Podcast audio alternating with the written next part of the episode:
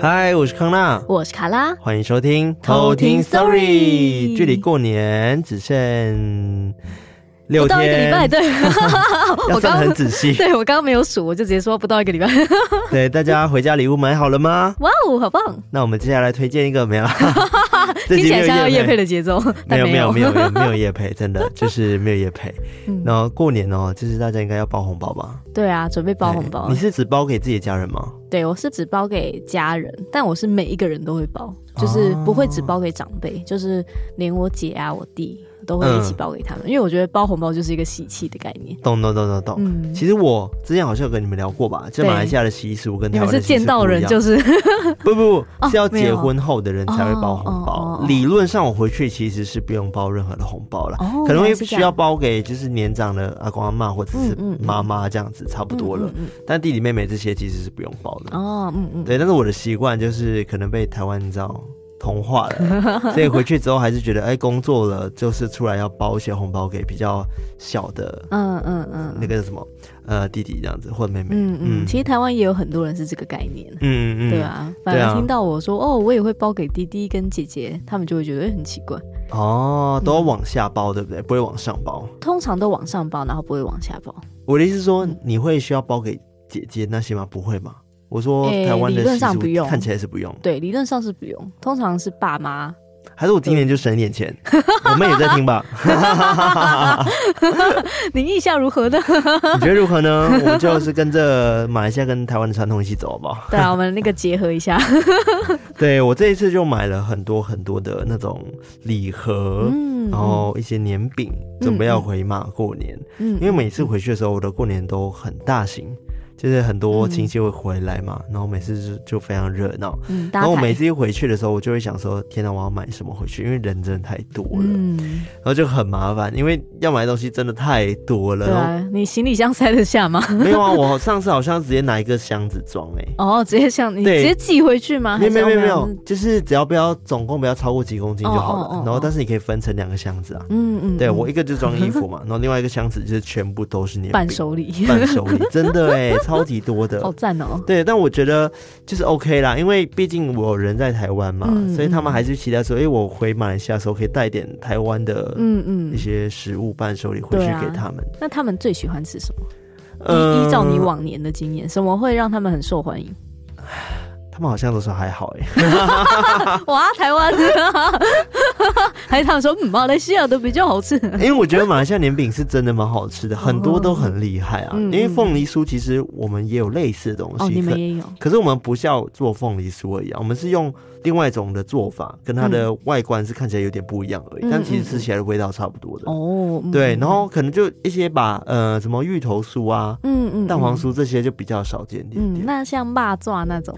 阿巴照阿巴照，我是觉得蛮好吃，我自己觉得好吃的。嗯嗯，对对对。上次我在十一月份回去的时候，我有买回去给他们吃，嗯嗯，然后他们觉得不错啦。嗯，对对对。然后，但这次我比较少买巴照，我是这是买那个什么呃芋头酥啊，然后里面有那种硫磺的哦，流沙硫磺的。对对对，我就觉得还不错，因为我那天有去试吃，我不是去九份嘛。嗯，对，我去九份走完，我就觉得哦，看到很多伴手礼就买了，然后我就被店员骗啊，店员讲说哦。我跟你说，你在全台北找不到我们这样便宜的啦，真的吗？我买了。我跟你讲，我买了，然后我回到台北的时候，嗯，我在西门町就找到比较便宜的了啊！哇塞，骗人呢！真的是不要这样子哎，啊、因为那时候我的身份就是有点像是外国旅客嘛，嗯、有一点对啊。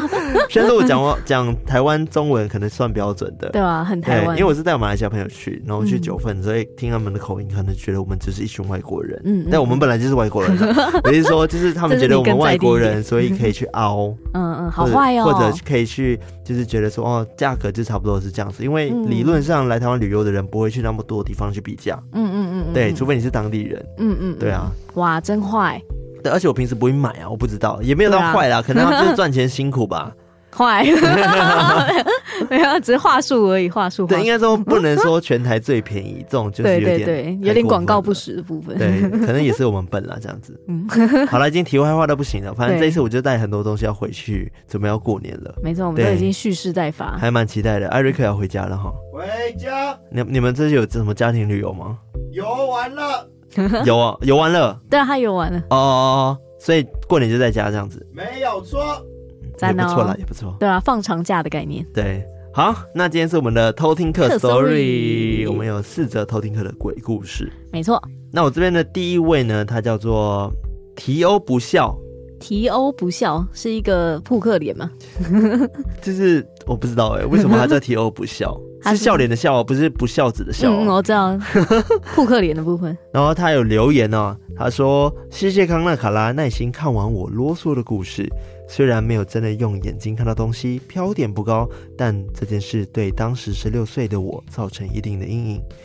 这个事件其实好久好久以前就打好在记事本了。”夸胡写说，就算换手机也一直存着，但不知道为何一直没有想要投稿给别人，可能在等我认识你们的 podcast 吧。哦，谢谢你们陪我在欧洲度过很多艰难的时光，希望越来越多人收听。只是欧洲最近动荡不安，经济萧条，等本社畜多赚点钱，我一定会抖内你们的。呜呜哦，啊，我不知道他投稿是什么时候，哎，所以我不晓得是什么时候动荡。对啊，对我是没有 follow 到那边的新闻啦。有啊，之前那边好像希腊破产，然后连带就是欧元好像都不太稳。好，辛苦你了，加油加油！嗯，嗯，嗯，对你有缘再来抖内我们就好了。没错啊，量力而为。那他的故事呢，就是发生在他以前在台北外双溪附近念的中学的时候，是一个女中，嗯、然后她住宿舍，然后就发生了一些。让她觉得难以忘怀的事情，从房间里面发生完之后，又在厕所里面发生，蛮一连串的。对，嗯、我觉得，嗯，厕所那个蛮可怕的。嗯，对。期待。然后第二个故事的话呢，是一位叫做芭比的人投稿的。哎哎、不一样哦，那时候是 Barbie，对，那时候是英文，这次是芭比中文。看来是有中西两方。对，然后他有留言，他说。如果这个故事有播出来，下次再来说一个比较恐怖，大学也是亲身经历的小故事。哦，所以他让我们讲了，他才愿意再投第二个。再解锁这样。他说我超爱听鬼故事的，但我超怕鬼，有时候听完身体也会有感应，头皮发麻。我还要说，听你们说故事真的耳朵好舒服，谢谢你们的声音一直陪伴我，下午快睡着的时间啾。嗯，就。谢谢芭比，感谢芭比。然后他的故事啊，呃，因为她是一位妈妈，嗯，然后也是一件很玄很玄的故事，嗯，对，然后感觉有一些祖先就保佑她，哦，对，跟怀孕有关。好，那我这边的两位偷听客，一位叫做猫微微夫人，她说，其实我是从第一季第二集开始追偷听的资深潜水客，超级骨灰级的，对啊，他从第二集就开始，嗯，他说。偷听的大家对我而言都像是在线上陪伴我的老朋友。其实早期我投过偷听客 story，哦，当时的界面是 Google 表单，欸我们没有 Google 表单，是另外一个表单啦，Survey Monkey 的表单。对对，Survey Monkey。然后他说那个故事到现在说起来都会毛毛的，我改天再投稿一次。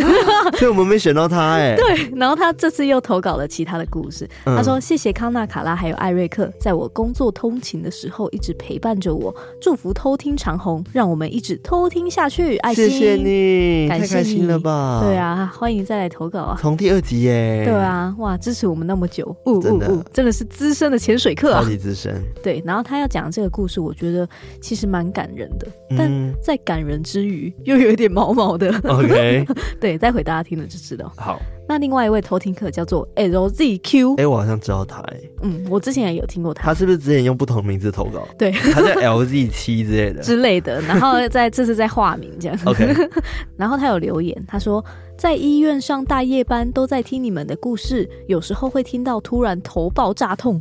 然后跑去开病人玩笑，很坏。而且开车在听，睡前也在听，还会听到睡着。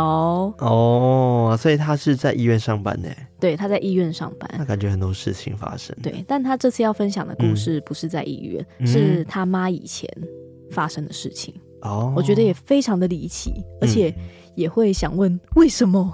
好，那我们接下来就来偷听 story。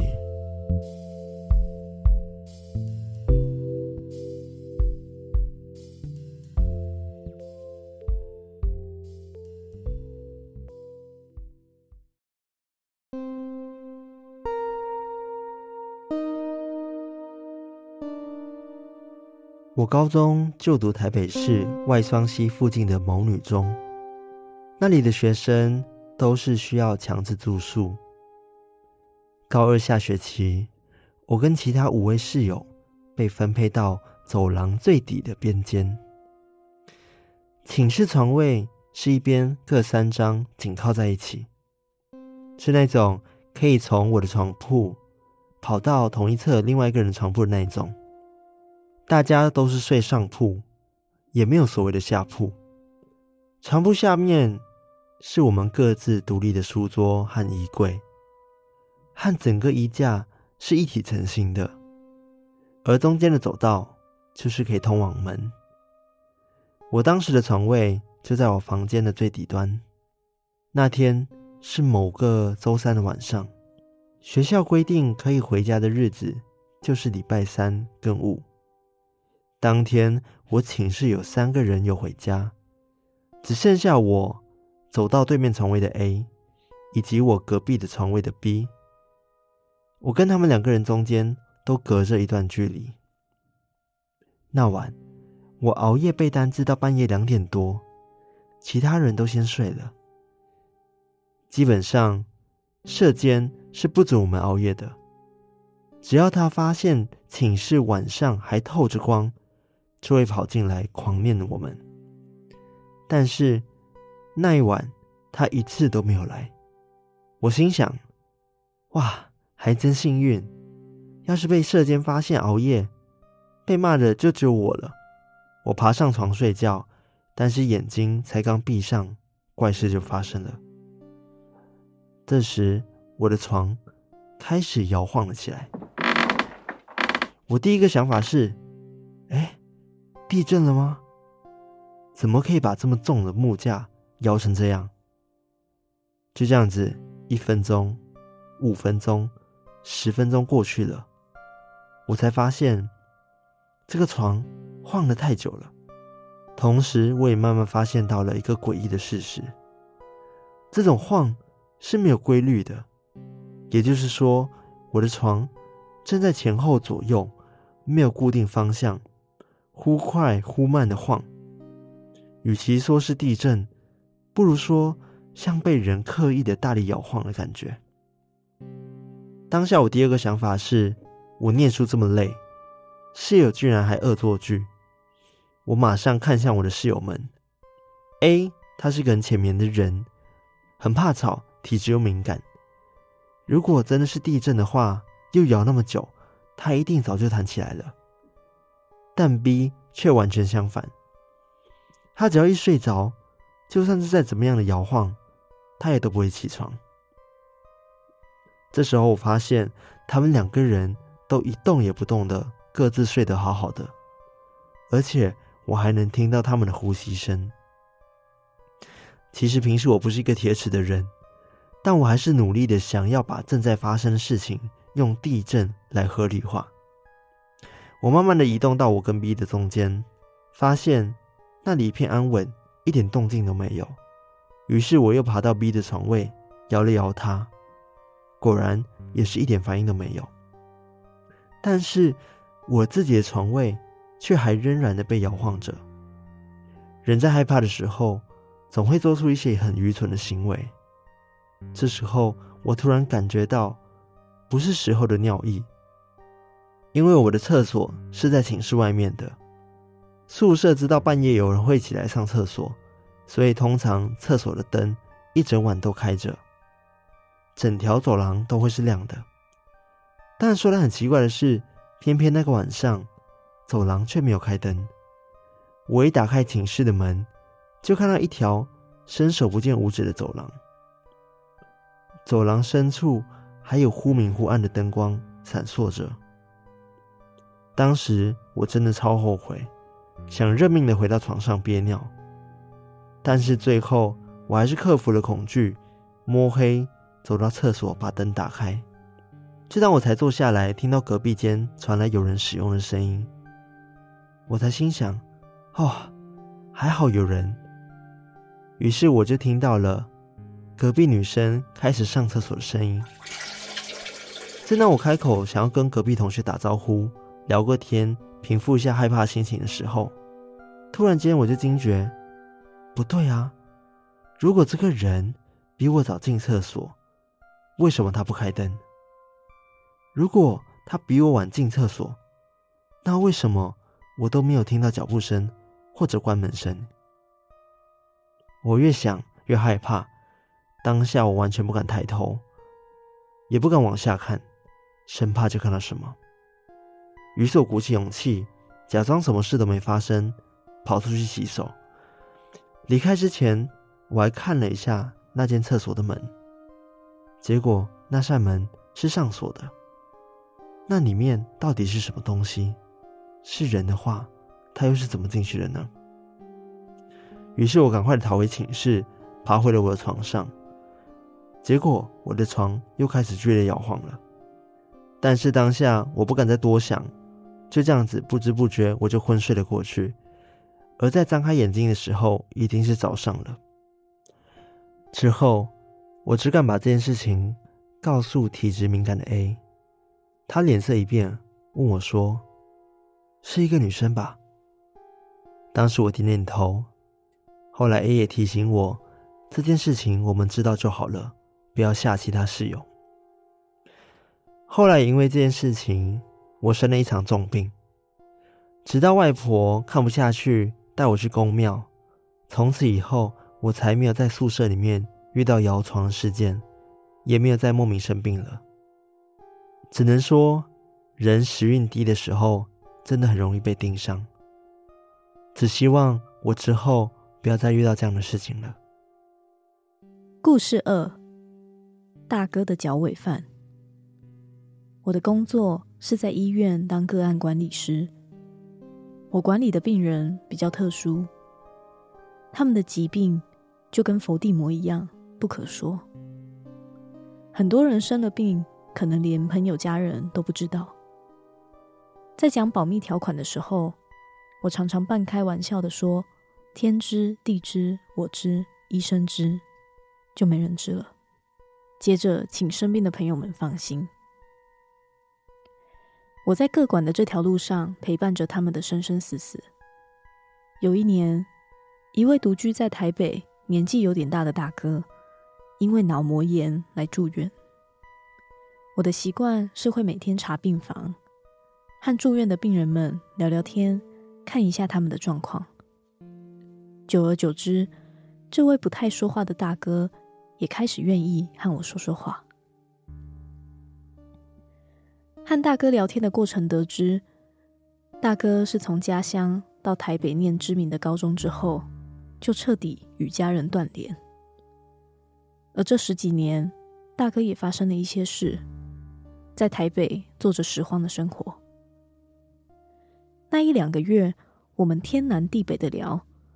大哥的状况也越来越好，这中间也联络到了大哥断联的老母亲，愿意让大哥回家休养。在要出院的时候，大哥笑着跟我说：“等他身体比较好了，他要找个时间请我吃饭。”就这样，大哥出院了。但在出院之后，大哥突然都不接电话。我们就这样断联了一年。而当我再次见到大哥的时候，是在 ICU。大哥失去意识，状况比第一次他住院的时候还更加不好。我过去看大哥的时候，我叫他，他会有反应，但没有办法对话。最后，大哥就离开人世。过了一个星期之后，某个晚上。我做了一个梦，梦见我在我们的医院附近的一个街道上看到大哥。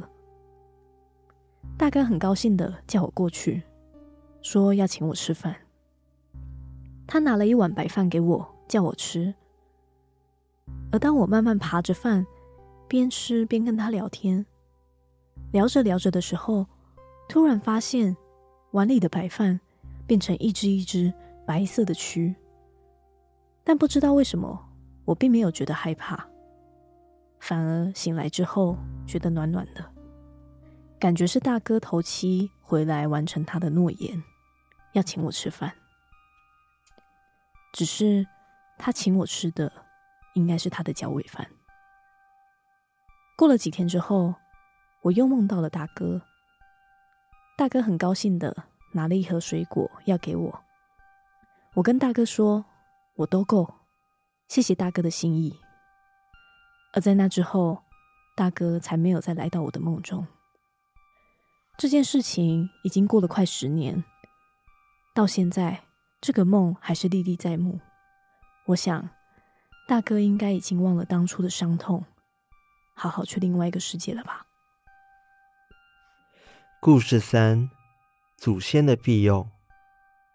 这个故事是发生在我怀二胎的时候。还记得那时候，我的月经一直没有来。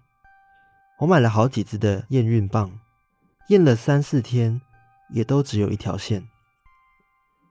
我们都想说，应该就是没有怀孕了吧。后来，就算我们去看医生。在医院里面也验了一次，甚至还照了超音波，看起来都没有怀孕的迹象。后来医生开了催经药给我吃，但是我回家之后头就太晕了，就先把药塞进包包里，跟着老公一起回乡下了。回到乡下，我就忘记了吃药这件事，直到隔天某个时间点，我实在头晕到不行。我就跟老公说，我要先上二楼房间休息。这次回乡，老家的房间其实很简陋，走进去家具都集中在右边靠墙摆放，床的正前方，也就是门的左边是一块空地。印象很深刻的是，我在睡觉睡到一半的时候，有个老先生突然走进来，当时我感觉很深刻。我有坐起来跟他说话。这位老先生用客家话指着我的肚子跟我说：“你已经怀孕了，不能乱吃药，那个药不能吃。你已经有小宝宝在你肚子里了。”听了老先生这样说，我傻傻的看着他问：“老先生，请问你是谁？你怎么会进来我的房间？”但是在梦里。那位老先生不断的重复着：“你已经怀孕了，知道吗？你知道吗？”然后，正当我要站起来的时候，我就醒了。醒来之后，我立马抓着我先生从老家冲回家，再跑一趟妇产科去验孕。妇产科也傻眼，告诉我我确实是怀孕了。带孩子生下来之后。我把这件事情告诉了我的公公婆婆，我的公公拿着照片来问我，是不是这位老先生，也就是他们的祖先。结果我看到那个老先生的照片的时候，我吓到了，因为真的就跟我在梦境里面看到的老先生长得一模一样。当下我没有害怕，只是觉得超级感动，也还好，因为他的提醒，让我的孩子。现在都能健康成长。故事四，快回来！这个故事是发生在我妈妈身上。当年的她十八岁，在成衣厂工作。那天早上，她到工厂之后，急着要出门去送样板给师傅，但不知道怎么的，一直找不到机车的钥匙。后来就和他的老板借了机车，很快的他就出发了。他骑在田间小路上，不久后突然发现前面有一台救护车，而救护车的旁边是一个自撞到别人家铁门的女生。那时经过的时候，他还心想：这个女生怎么跟我穿一样的衣服啊？而且。还骑着一样的机车，留着一样的发型。他就这样看到那个女生被救护车抬走，而这时候，在家里面田里工作的外公，突然心里就觉得怪怪的，因为外公平常是有在帮人做收金服务的，所以他就马上回到家里面的神明厅。他一回到神明厅，就发现家里的神主牌。在渗水出来。外公就心想：糟了糟了，马上就浮现了一个不好的预感。这时候，一通电话打来，电话里的人问他：“请问是叉叉叉的家属吗？这里是某某医院，你女儿出了车祸，昏迷不醒。”外公听完之后，马上就打给他的师傅朋友，师傅就马上请他带一些亲朋好友去医院把他叫醒，并且说。是我们家的祖先想把他带走，于是我外公就带了我舅舅他们以及叔公赶往医院。后来外公到医院之后，医生说是有一点脑震荡，但一直昏迷不醒，请外公做好准备。这时候，我外公就走到我妈面前，开始一直打他巴掌，而且大声的说：“快回来，快回来，快回来，快回来啊！”医生看到外公的举动，吓到不行，也表示说不能这样，这样会更严重。而过了几分钟之后，我妈就醒来了。第一句话就是问外公为什么要打他，而后来问我妈，我妈才回想起，她当时骑车的时候是一直跟在救护车后面的。虽然他很急着要去送样板，但不知道怎么的，一直没有办法超越那辆救护车。所以他就跟着到医院了。后来外公解释，师傅说是家里的祖先想要带我妈妈走。如果当时我妈妈成功超车，超过那台救护车的话，就没救了，而或许就没有今天的我了。这就是今天的故事。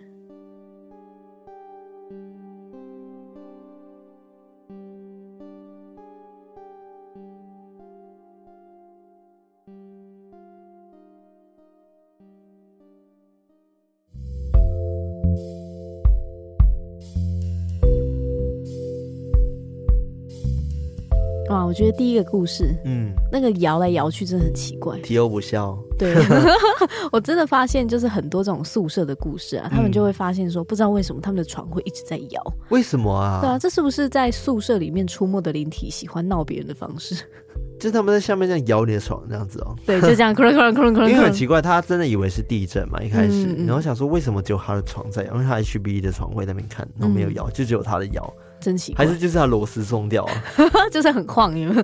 对，动一下就会一直晃。对，但是我觉得最恐怖的不是宿舍摇这件事情，嗯、是那个不是宿舍摇，床床位摇，宿舍摇那是地震。那个厕所的比较可怕，嗯，因为他去厕所，然后想说，哎、欸，隔壁好像听到有人尿尿的声音，嗯，然后应该就是有人吧，他还想跟他聊天，嗯嗯，结果就发现，哎、欸，不对啊，怎么可能？如果如果他刚刚有女生先进去的话，为什么这边灯是关的？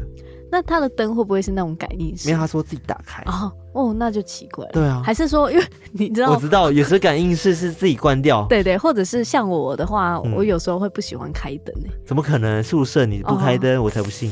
好啦，宿舍可以啊，因为在家里我就常常不开灯。宿舍，你有住过学校宿舍吗？没有，我都抽不到。超可怕的哎！啊，那不行啊，那感觉还是要开灯，啊、那就真的很奇怪了。就是怎么可以想说，哎、欸，奇怪，如果他先来的话，他干嘛不开灯？对啊，而且如果他是后来的话，他应该会有关门声吧？对啊，还会有脚步声啊，结果就没有，只有尿尿声。哦，重点是他出来的时候还看到是锁着的。嗯，好可怕。而且他那时候还在挣扎，说到底要不要往上看，还是要往哪里看？他不敢，我建议都不要，还是赶快出去。对，然后他其实有他的故事，其实蛮长的，然后他有写的蛮细的，那我稍微简化了一下下。他有提到说，他本身其实是一个麻瓜，是从高二上学期开始就会每周几次就会发生一次严重的肠胃型感冒，然后是什么都吃不了那种，而且会不断的呕吐，然后吐到胆汁都出来那种，好可怕，感觉很严重。嗯，然后每次就很常要请假，然后直到症状消失了才会去学校。嗯嗯，反正就这样子状况，就是反反复复重复了好几次，然后体重还降到人生中最轻那种状态。嗯、对，然后最后是因为真的太严重了，好像是因为住宿舍的关系哦。对，所以他阿妈看不下去，才把他带去庙里面处理。嗯嗯，对，然后后来才就真的没事的。嗯，好神奇哦。对啊，所以感觉那宿舍的磁场跟他超不急不合的。嗯，或者是刚刚讲说他时运很差，嗯嗯，然后就被缠上了，很容易被影响。对，我觉得有点太严重了。嗯嗯，这不知道为什么我在听故事的时候，我就突然想到我以前小时候的经历，嗯、但不是可怕的，嗯，就是有时候晚上睡觉的时候，自己会莫名的很害怕。然后就会有点睡不着，嗯，然后这时候我很坏，就是以前我跟我弟跟我姐很小的时候都是睡在一起，嗯，然后这时候我就会故意就把旁边人弄醒，然后我就好好可以安稳的睡，因为我知道有人醒着就比较不怕，嗯嗯嗯、我就很坏，就开始在那边推他啊 什么的，然后或者是把他鼻子这样按起来一下，然后好坏哦，再打开。闹鬼的人吧，哎，对，但是你知道昨晚我。我们录这个故事的时候，是我刚刚九份回来嘛？嗯，对啊。我不是有去那个本山五坑坑道体验嘛？嗯，本山五坑坑道，然后它就是以前是真的那个嘛，挖矿会使用的坑道嘛。其实进去里面是真的很不舒服哎、欸，嗯，超级不舒服的，就是我觉得会有点想吐。哦、我觉得可能是因为很闷，然后又很湿，嗯嗯，对，然后又觉得哇，很深处那边就是不能进去，怎么样的，就觉得还是有点毛毛的感觉，怪怪。对，但最主要的是。刚好我九份老街那边，我记得我经过老街在走的时候，明明就很多人，但其中一家店家在办丧事。哦，对，经过的时候我们才在想说，哎、欸，那是怎样？为什么一堆人很眼睛？然后经过就看到一个遗照这样。你看到了？对，每个人都看到吧？哦、对对对。然后我们就看到那个遗照，然后就就我当然第一个时间就是什么都不要想，然后就默默这样走过去。嗯嗯。对，然后但是我来回了好几次都一直看到这样子，没办法。哦、然后重点也是。我觉得这件事情没有影响太多，没有怎么样。只是昨晚我在睡觉的时候，我就一直觉得有人抠我的脚，抠你的脚，对，就是会弄我脚很痒这样子。鼻毛，对，那我就想说，哦，不可能是鼻毛，真的，我还想确定他在我旁边这样子。嗯、我想说是怎么样，是我。我去哪里，然后有什么可能那种跳蚤还是什么的嘛？嗯嗯嗯，所以不可能啊，很奇怪啊。然后我就觉得一直有人抠我脚，抠我脚。然后我起床的第一个想法是，我感觉有人蹲在房间角落，哎呀，然后我完全不敢去爬起来看。然后我就想说啊，应该是我多想了啦，应该是我没有，就不敢多想什么。嗯嗯，然后我就继续睡了。然后但今天早上起来就还好，就是没有什么感觉。对，只是我半夜就一直爬起来，就是因为我觉得有人在抠我的脚。他那个抠的感觉是怎么样？你想象你脚板，就是被人用脚撩弄啊。哦，就是在你的脚底，就是。感觉是手指这样抠的，对对对对对对，哎呀，好可怕！对，反正反正我昨晚就是一直让我很理性的在看待这件事，嗯，在想说啊，一定是我想太多，然后就是就是没有这件事情，还是但是我一直联想到我九份的事，嗯，对，但是我晚上也没有太恐惧，嗯嗯，对，所以我就还是平安无事的到天亮这样子。还是你应该把 BMO 放在脚边，帮你挡一下，他就会改抠鼻毛，好可怕，其实蛮可怕，嗯，对，就是一个小小的差距，很可怕。等一下，刚刚讲宿舍睡觉的事情嘛，嗯，对。然后第二则故事的话，就是你的那个大哥的脚尾饭哦，那个其实蛮感人的，是真的蛮感人的。对啊，主主要我觉得我不懂啦，那个大哥为什么要请他吃饭的时候要变成那个蛆？嗯，可能大哥也不知道吧？真的吗？我我不知道哎，很奇怪啊，就是就是他第二次还带水过来。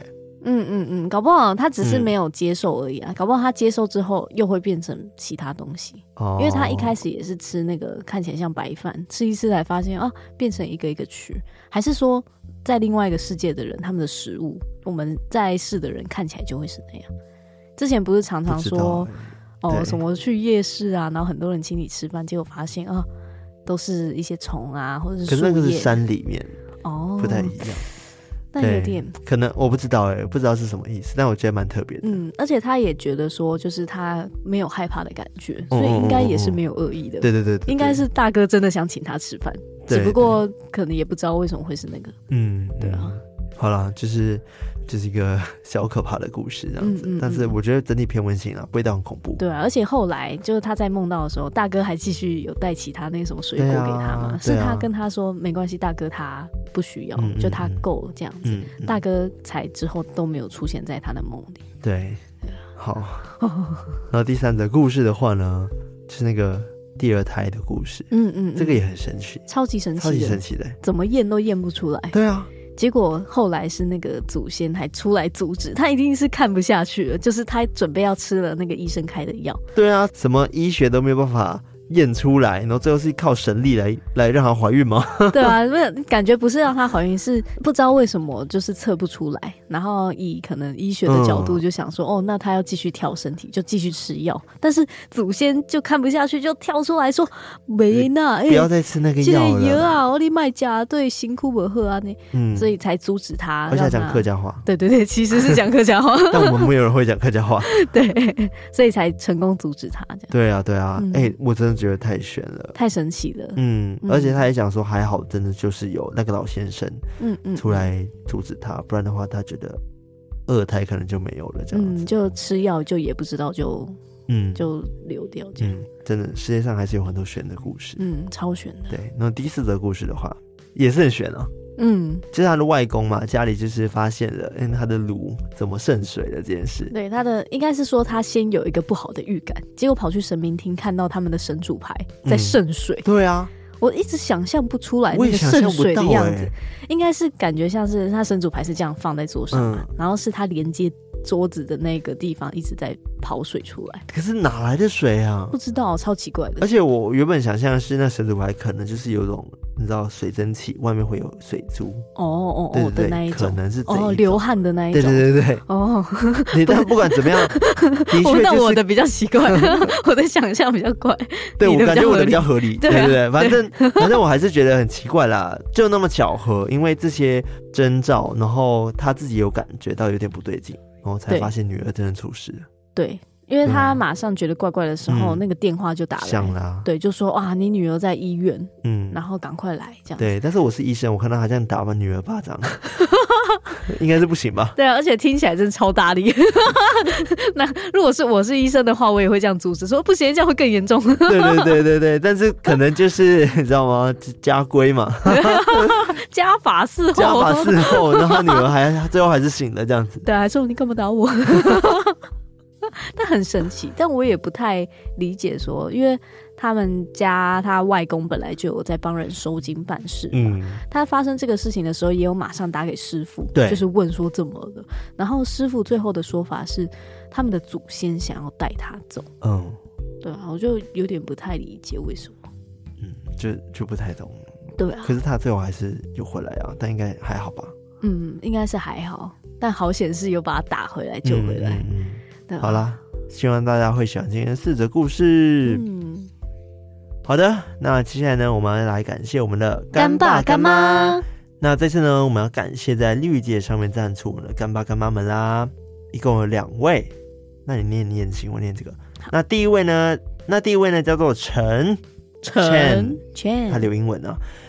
康纳、卡拉、艾瑞克，你们好，这是我第二次赞助啦。上次在 Mixerbox 赞助，不知道你们有没有收到？很喜欢听你们的故事，声音很好听，很温柔。祝你们节目长长久久，我也会一直听下去的。对了，好运隆隆来，超好听耶!谢谢陈，感谢陈，我们应该是有收到的。Mixerbox 还在整理中，没错，陆续整理中。谢谢你。那接下来这一位叫做燕心哦，是燕心，没错，是燕心。他说：“新年快乐，祝新的一年一切都更好。”燕心哦，谢谢燕心，感谢燕心啊，也祝福你的 podcast 越来越好。没错啊，对你的 podcast 来推荐一下大家，叫做验尸官。对，验是那个燕心的燕，对，然后师是老师的老师的师，官员的员。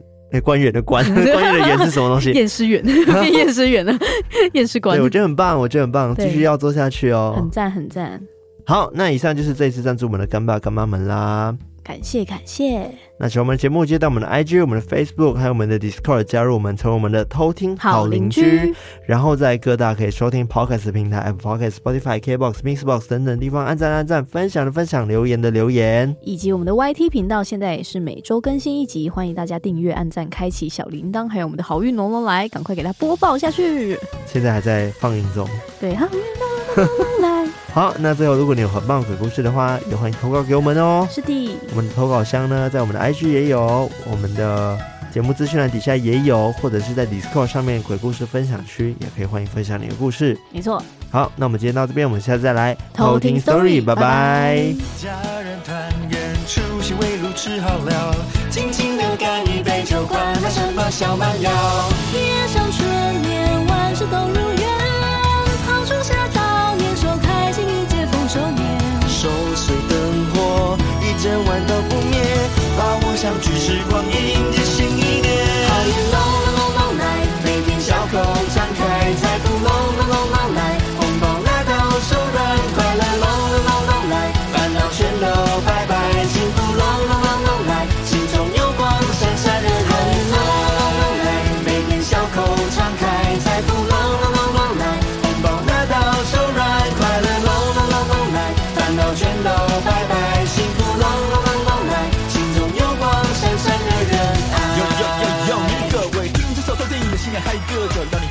我被平安醒了诶爸爸有智慧。